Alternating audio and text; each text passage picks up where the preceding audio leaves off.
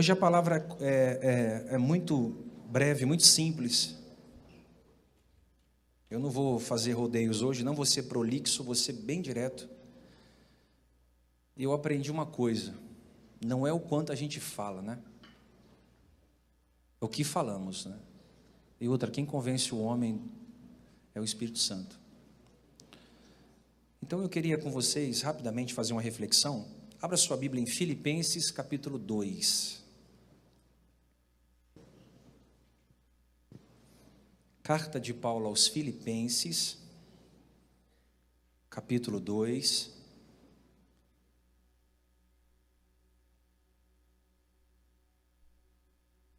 Eu estou sendo muito edificado com essa, essa exposição da carta aos Filipenses. Acredito que você também. Nós já falamos um pouco sobre relações que enriquecem, falamos um pouco sobre o meu testemunho inspirará pessoas.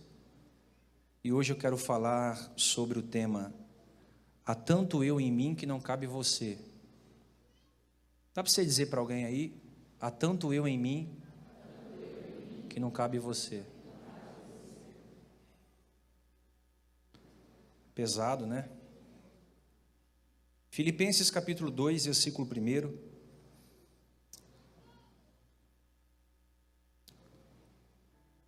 Se por estarmos em Cristo, em outras traduções está: se por estarmos em Cristo nós temos alguma motivação, alguma exortação de amor, alguma comunhão do Espírito, alguma profunda afeição e compaixão, completem a minha alegria, tendo o mesmo modo de pensar, o mesmo amor, um só Espírito. E uma só atitude. Baixa só um pouquinho o retorno aqui, filho, do jeito que estava. Não façam por ambição egoísta ou por vaidade, mas humildemente. Considere os outros superiores a vocês mesmos. Cada um cuide não somente dos seus interesses, mas também dos interesses dos outros. Queria que você lesse o verso 3 junto comigo, dá para ler ali? Nada façam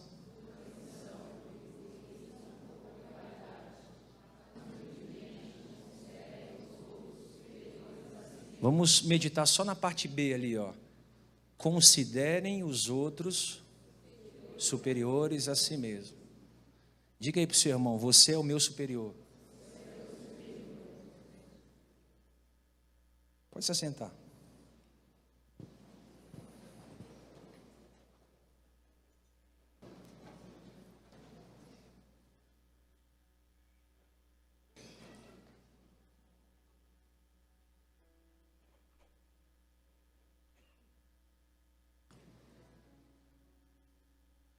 Você já pensou se a gente conseguisse viver esse versículo aqui?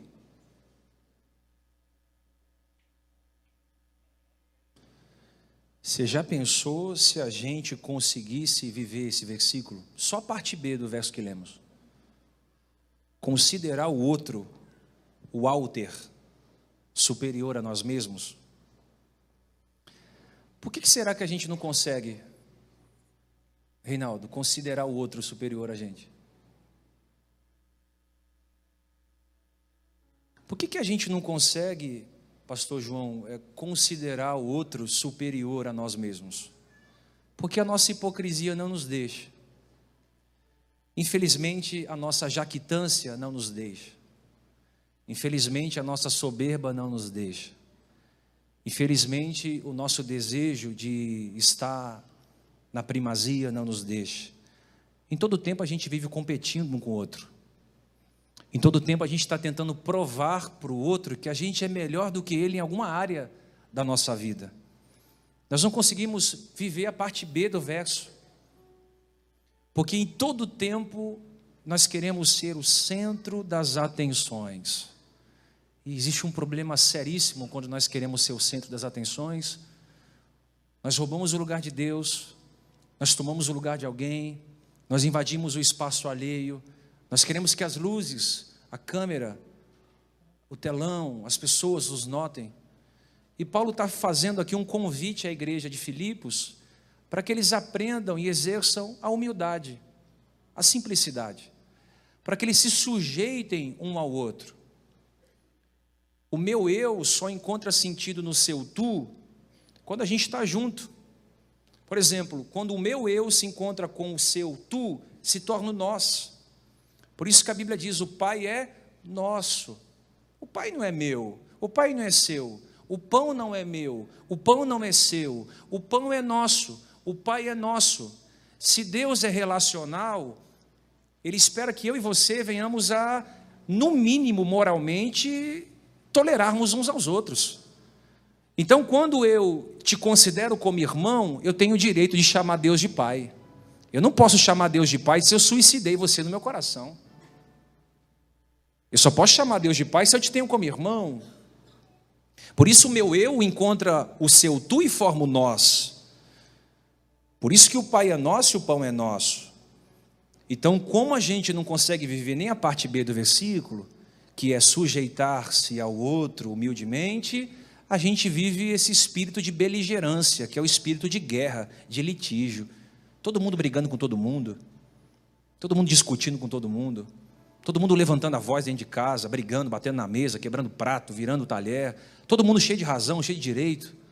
Eu não te considero superior a mim, então eu não, não interessa o que você pensa, eu falo o que eu quero, e aí todo mundo vai vivendo assim, dessa maneira. A forma que o mundo hoje está sendo conduzido, é essa forma mesmo, essa forma de desrespeito à pessoa alheia. Se quando começasse uma guerra dentro da sua casa, uma discussão dentro da sua casa, e você dissesse assim: Você é o meu superior, a guerra teria acabado. Se quando começar uma guerra lá no seu trabalho, por exemplo, uma guerra feia entre você e uma amiga de trabalho, entre você e o seu diretor, entre você e o seu supervisor, você humildemente abaixasse a cabeça e dissesse: Você está certo, você é meu superior, não teria briga. Se, você discutir, se, se o marido discutisse com a esposa e a esposa humildemente soubesse o lugar da submissão e dissesse: Você está certo. Ou o marido dissesse: Amor, você está certa. Você é minha supervisora. Você é minha superiora. Teria briga. O próprio Salomão disse que a resposta branda, suave como a manteiga, aquela resposta bem delicada que a gente dá às pessoas, ela desvia a cólera, ela desvia o furor, então, quando alguém pegar uma pedra e tacar em você com palavras, Salomão diz: responda com mansidão, com doçura, com gentileza. Porque quando você responde alguém com, com brandura, você está desviando a cólera, a raiva, a ira. Você está desviando a, a palavra nociva, a cisão que acontece nessas palavras pesadas. O problema é que a gente vive uma fé mentirosa. A nossa fé é templária. A nossa fé só resiste ao culto de domingo ou ao culto de quarta no máximo. A nossa fé não resiste às adversidades da vida. A nossa fé não resiste às tempestades existenciais. A nossa fé é uma fé que, se não tiver alguém intercedendo por nós, orando por nós, revelando o nosso CPF, o nosso RG, se não tiver uma campanha para facilitar minha vida ou uma corrente para quebrar a maldição, nós não estamos felizes. Por isso a gente não consegue entender qual é o nosso lugar. A nossa fé é uma fé falaciosa, porque a gente não aceita ver José vestido com a túnica talar do pai, que o pai deu, a gente logo se reúne como irmãos maldosos e empurramos José na cisterna. A gente não está preparado para ver Davi, o menor da sua casa, o bastardo, sendo chamado por, por Samuel, sendo ungido rei de Israel. A gente logo se prepara para pegar lanças e cravá-lo na parede. Nós não estamos preparados para ver Jesus entrando em Jerusalém montado em um jumentinho, humilde, manso de coração. A gente pega ele, tira do jumento e pendura ele numa cruz e crucifica. Por que a gente faz isso? Porque a gente não sabe considerar o outro superior a nós. Pois bem, por que será que é tão difícil se submetermos uns aos outros? Porque a gente foi contaminado. A palavra pandemia, ela também dá a ideia de uma enfermidade contagiosa disseminada. Assim como uma gripe que você pega no metrô, assim como você pega uma enfermidade pelo ar, nós somos contaminados pela síndrome do número um. Ninguém quer ser o número dois. Ah, o número três, então, é muito atrás, né? O número 10 é muito lá atrás, eu tenho que ser o primeiro. E aí, a gente briga por cadeira em aniversário de criança.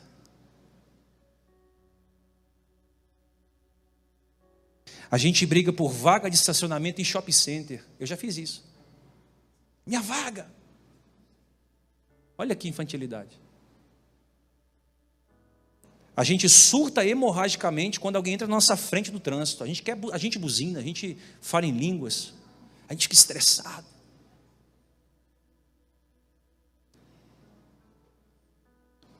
Só que Jesus disse assim: ó, pois todo aquele que a si mesmo se exaltar será humilhado.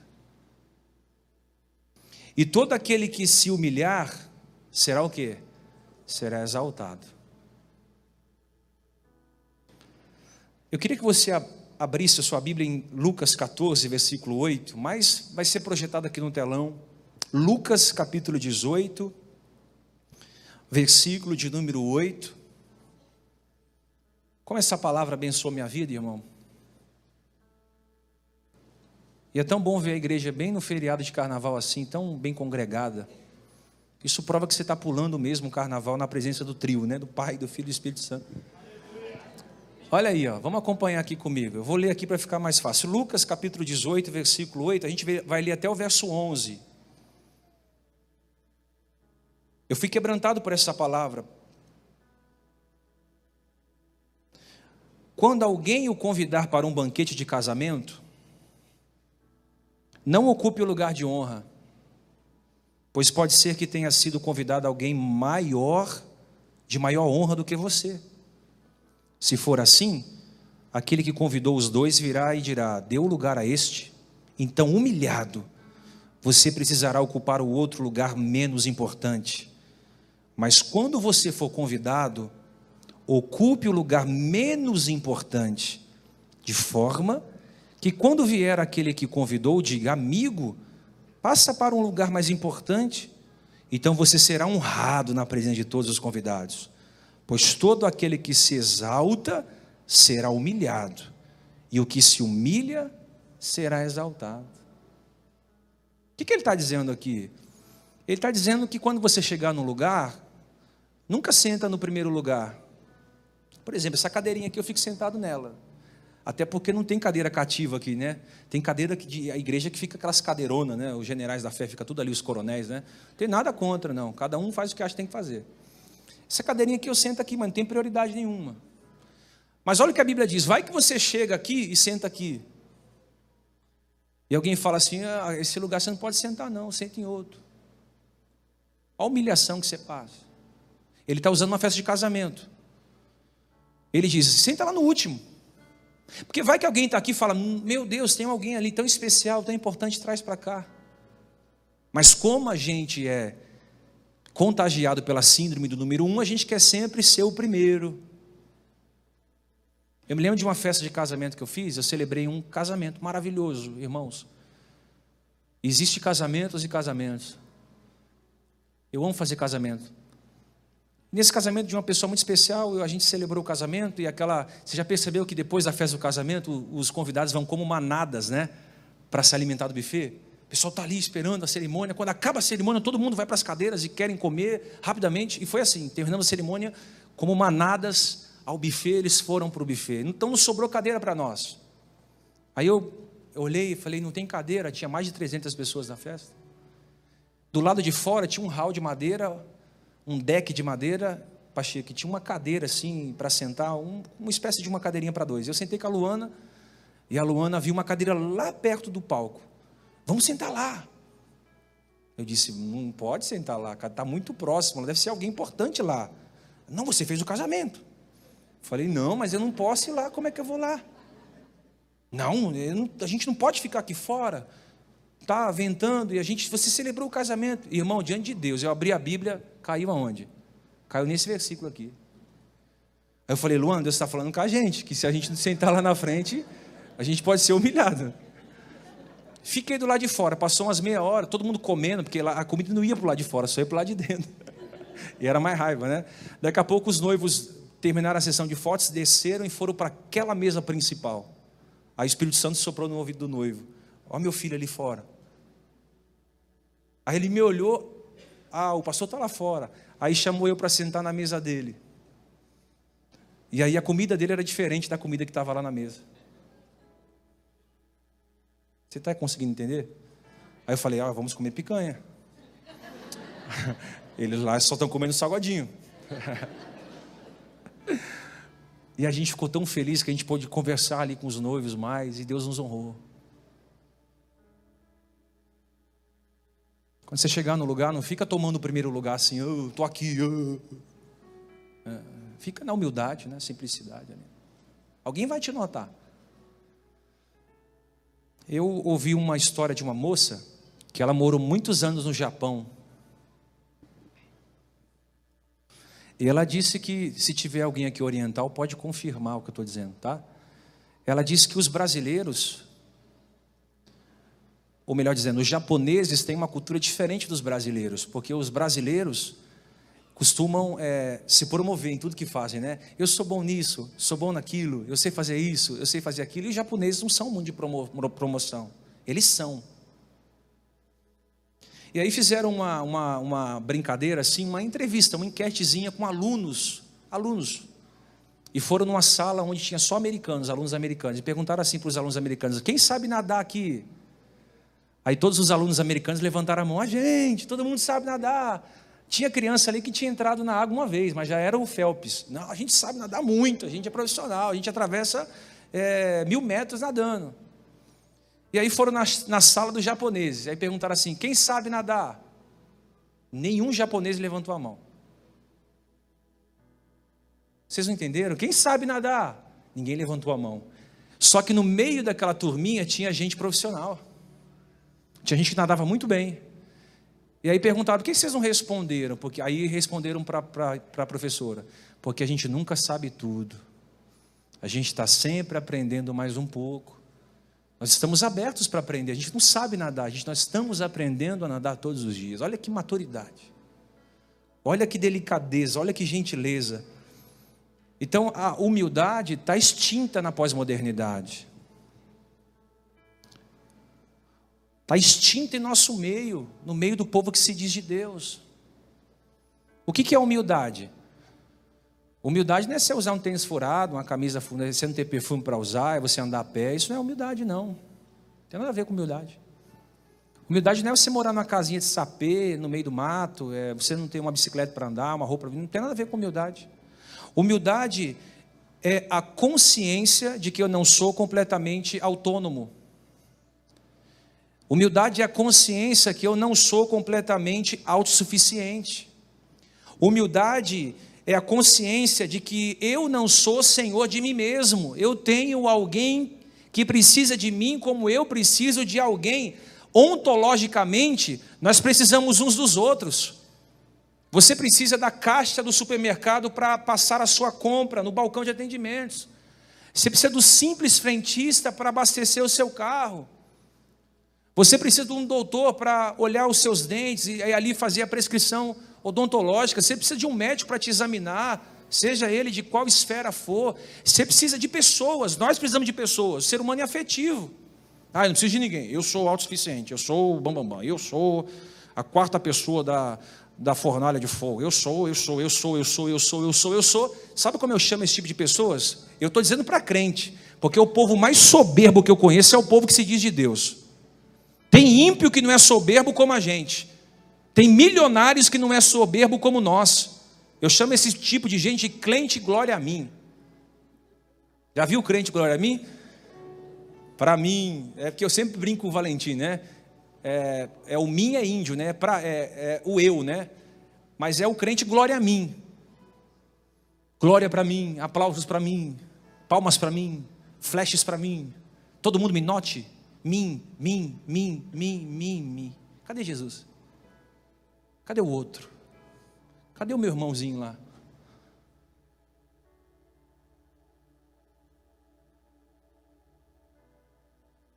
Provérbios 29, 23 diz que a soberba do homem o abaterá, mas o humilde de espírito obterá honra. Provérbios 18, 12 diz que diante da honra vai a humildade, Quanto mais Deus for te honrando, mais humilde nós temos que se tornando, mais humilde.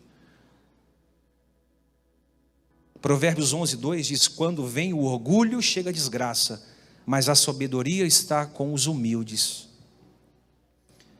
Eu gosto muito de Paulo. Você percebe que eu estou sempre falando de Paulo, né? Paulo vai dar um conselho aos romanos, porque os romanos eram jactanciosos. Os romanos não, não, não tinham essa expressão no vocabulário deles, humildade. É, os gregos não, não aderiram à humildade para o círculo moral. Essa palavra humildade, ela nasceu com, a, com, o nascimento da igreja primitiva. Então, os gregos, os estoicos, é, os romanos, eles não sabiam qual era o conceito de humildade. Paulo vai falar para para os romanos, no capítulo 12, no versículo 3, carta de Paulo aos Romanos, capítulo 12, versículo 3, ele diz assim, ó, presta atenção em mim aqui, ó. Não tenha de si mesmo um conceito mais elevado do que deve ter. Não tenha de si mesmo, do nosso eu interior, um conceito mais elevado do que deve ter, mas ao contrário, tenha um conceito equilibrado, de acordo com a medida da fé que Deus lhe concedeu. Sabe o que Paulo está falando? Ô Diego, se enxerga, cara. Sabe o que ele está falando para nós aqui? Faça constantemente a alta análise de você mesmo. Eu chamo isso de exame de oftalmologia existencial. É quando eu paro não para olhar a vida alheia, é quando eu paro para olhar a minha própria vida.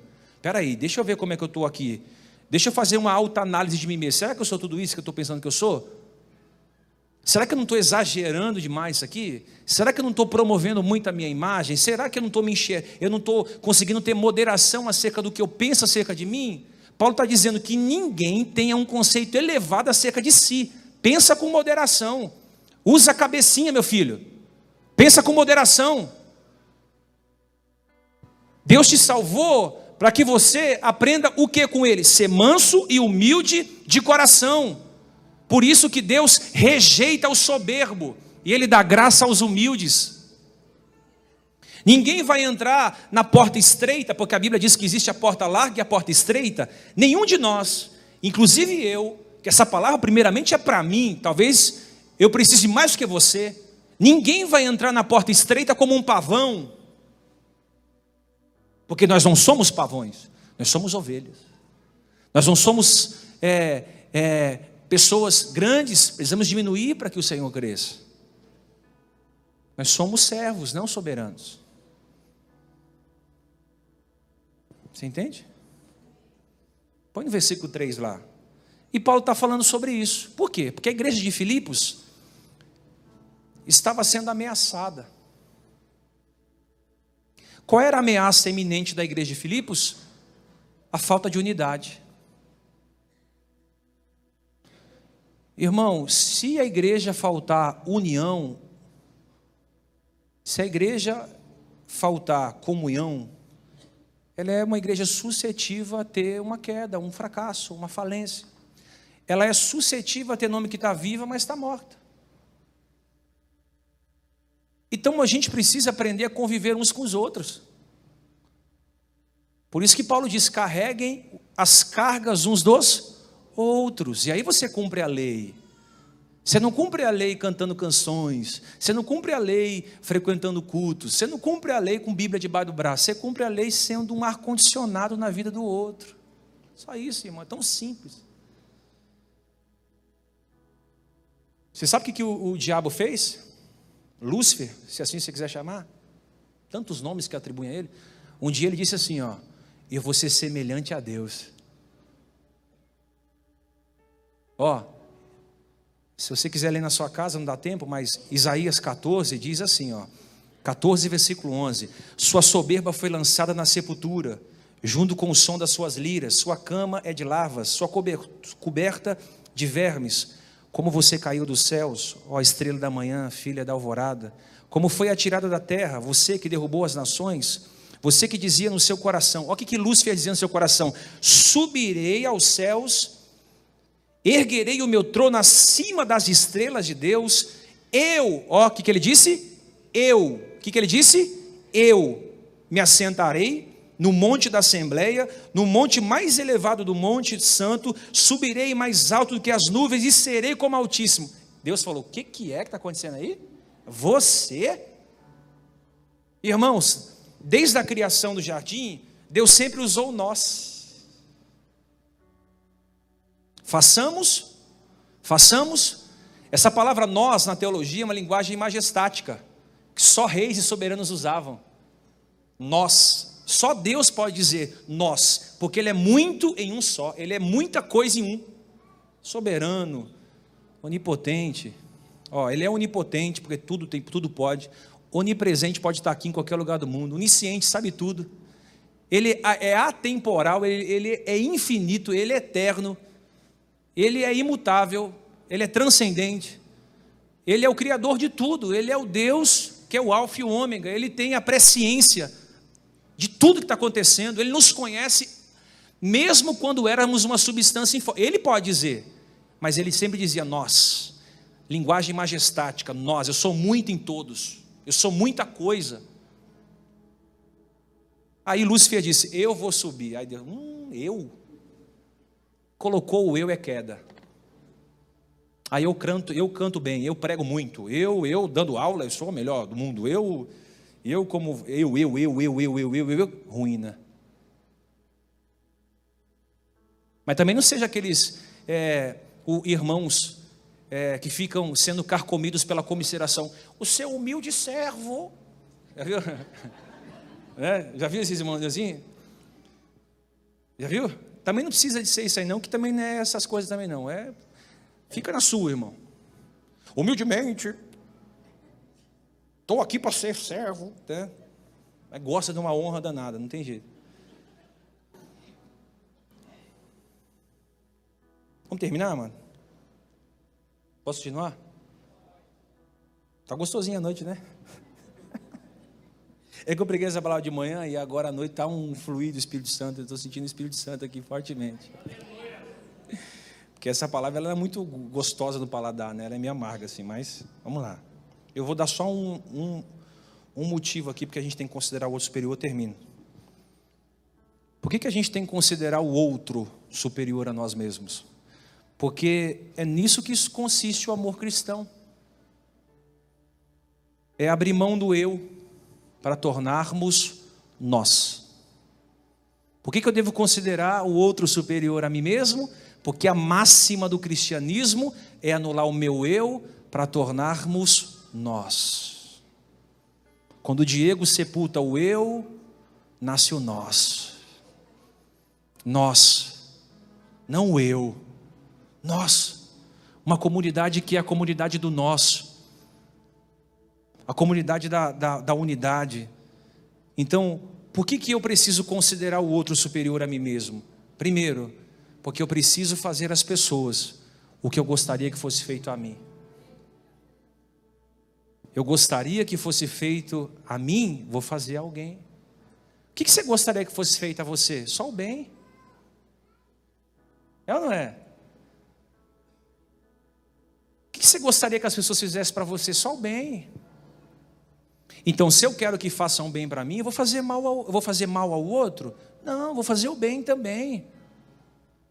Eu vou ajudar alguém, eu vou socorrer alguém, eu vou, eu vou abrir mão da vitória. Diga para o seu irmão, irmão, abra mão da vitória para deixar alguém ser vitorioso no seu lugar.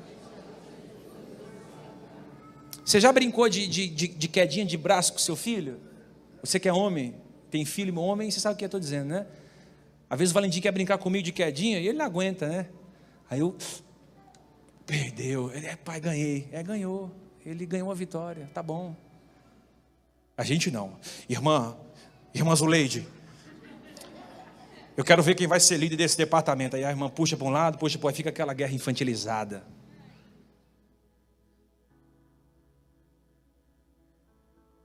Eu que vou ser promovida. Não, vou ser eu que vou ser promovido lá na empresa. Eu quero ganhar mais. Aí, aí fica aquela guerra. Irmão, dá de bandeja, irmão. Quando você não quiser, Deus te dá. É que nem relacionamento. Quando você não quer, Deus dá.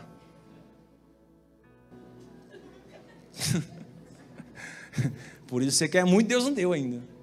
É que nem um passarinho.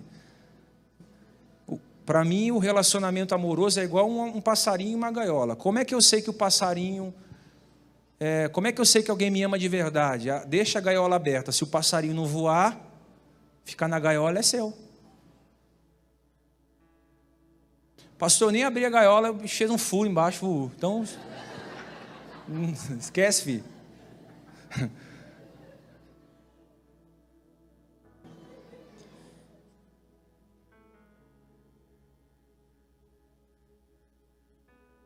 Você costuma ouvir rádio aqui? Rádio? Rádio evangélica? Meu Deus, está um, tá um problema ouvir, né? É um ou outra que você consegue ouvir. Mas a gente escuta na rádio o quê? Se não for evangélica, é rádio secular, né? Música de amor. É amor para um lado, amor para o outro, é todo tipo de amor, meu irmão. Você fica amoroso, só de ouvir. Se você ficar o dia inteiro ouvindo música, é música de amor desde o sertanejo até o gospel. Só que é o seguinte, é, no nosso meio aqui, dizer que ama alguém não quer, não quer dizer em nada. Eu desconfio de um crente que fala, te amo, hein? Meu Deus. O que, que é mais fácil? Eu dizer que eu amo o faminto ou eu passar na padaria, comprar cinco pães e dar para ele comer? Ah, mais fácil. Dizer que ama, porque na padaria você vai gastar quanto para comprar cinco pães? 1,50.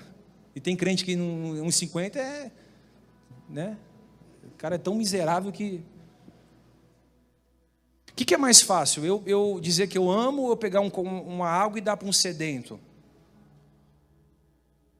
Ah, dizer que eu amo, porque se eu for dar água para o sedento é mais trabalhoso. Então, o amor consiste nisso. Quando você dá pão para quem tem fome, ou você dá água para quem tem sede, você não precisa dizer que te, você ama. Quando você, tá, você ama a sua esposa, não é com palavras.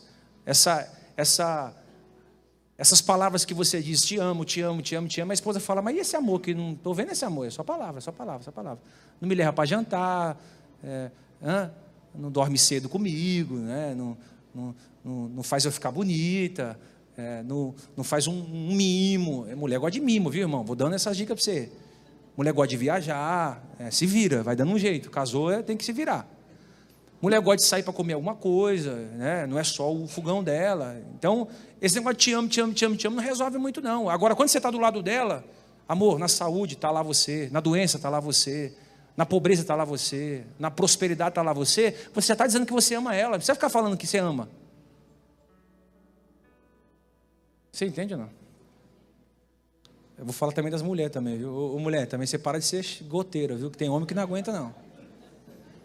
Isso faz de tudo para agradar minha mulher, essa mulher que só fica reclamando, só fica gritando e tal, né? Eu sempre falo que tem, tem hora que o ambiente está gostoso, assim, aí a, a mulher põe a mão na fechadura de casa, quando ela abre, vem as trevas.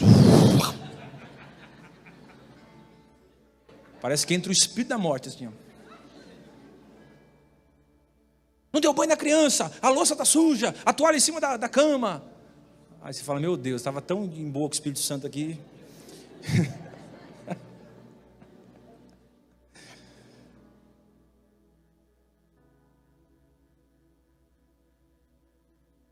O amor não busca seus próprios interesses. Ele busca, mas não os seus. Então Paulo está dizendo o seguinte: abra mão dos seus interesses para ajudar alguém a conquistar os interesses dele.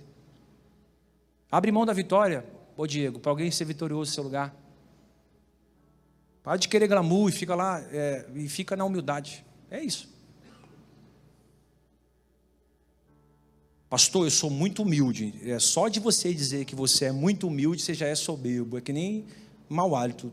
Todo mundo sabe que você tem, mas você não sabe.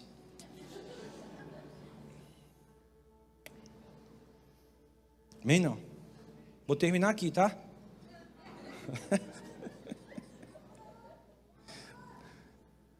O, o, como é que eu faço para considerar o outro superior a mim? Quer dizer que a minha mulher vai mudar em casa? Não, não é nada disso, irmão.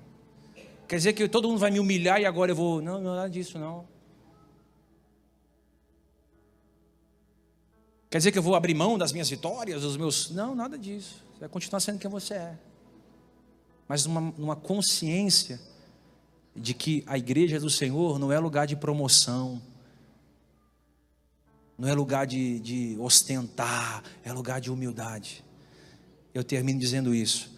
Jesus estava se aproximando da Páscoa, ele sabendo que ele ia partir para estar com o Pai. O diabo já havia colocado no coração de Judas para traí-lo. De repente ele está sentado assim como a gente, assim, sentado. Ele está partindo pão, comendo com os discípulos. Mas ele percebe que nenhum discípulo honrou ele na entrada, porque geralmente quando alguém convidava o outro, ou alguém importante, um rabino importante para ir na casa de alguém, fazia-se uma sala, né? Recebia como, como anfitrião lavava os pés, dava um beijo no rosto, era o ósculo santo, e pingava uma gotinha de óleo na testa ou água de rosa na testa. Quando Jesus entrou na casa, ninguém recebeu ele para lavar pé e nem nada, né? Então já erraram nisso. Mas humildemente ele vai lá, levanta, tira a sua roupa, pega uma toalha, coloca uma cinge assim a sua cintura, pega uma bacia bem grande com água limpa e vai lavando os pés dos discípulos ali humildemente. Jesus, né, o mestre o Rabi, o Rabone, o maior de todos. Ele vai se abaixar. O texto diz em João 13,5: Depois disso, derramou água na bacia, começou a lavar os pés dos discípulos, enxugando-os com uma toalha que estava em sua cintura.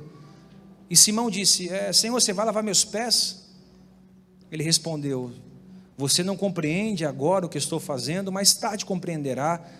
Não, nunca lavarás os meus pés. Jesus respondeu: Se eu não lavar os seus pés, você não tem parte comigo. Respondeu Simão Pedro: Então, Senhor, não apenas os meus pés, mas também as minhas mãos e a minha cabeça. Jesus respondeu: Quem já se banhou precisa apenas lavar os pés. Todo o seu corpo está limpo. Você ou vós já estão limpos pela palavra. Jesus ele foi humilde. Talvez seja a próxima pregação do próximo domingo sobre humildade de novo. Ele pegou uma baciazinha assim, lavou os pés dos discípulos, ele se humilhou. Lavar, lavar pés. Você sabe quem lavava os pés? Alguém aí conhece a tradição? Você sabe quem era responsável por lavar pés? Hã? Os escravos, os servos. Jesus se fez como servo para lavar os pés dos discípulos. Sabe que ele estava tentando mandar uma mensagem: gente, eu sou o maior, e sendo maior, estou me submetendo a vocês para ensinar o exemplo. Sirvam uns aos outros.